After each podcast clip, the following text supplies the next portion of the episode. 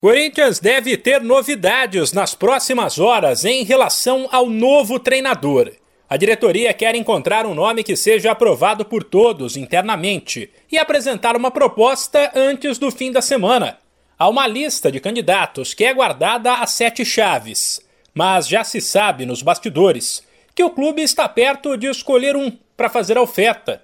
O Corinthians tem realizado entrevistas por vídeo e buscado referências no mercado sobre os candidatos e mira alguém que já tenha tido sucesso ao usar as categorias de base, por exemplo.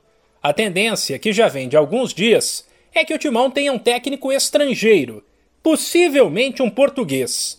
Tese que foi reforçada após uma entrevista do presidente do clube ao Sport TV.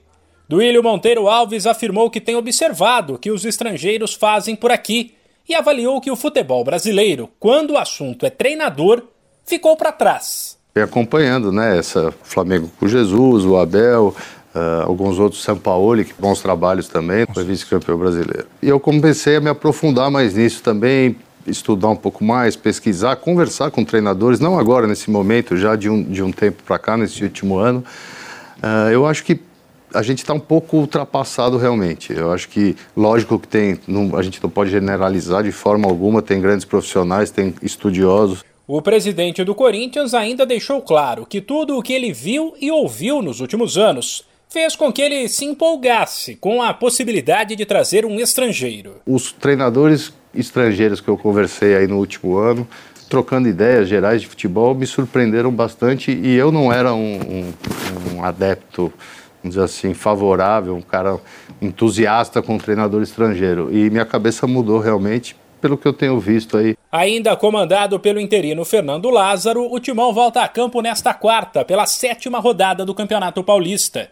Nove e meia da noite no horário de Brasília, a equipe recebe o São Bernardo. O meia Gabriel Pereira testou positivo para Covid e está fora.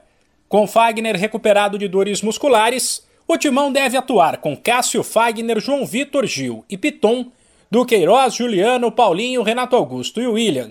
E na frente, Roger Guedes. De São Paulo, Humberto Ferretti.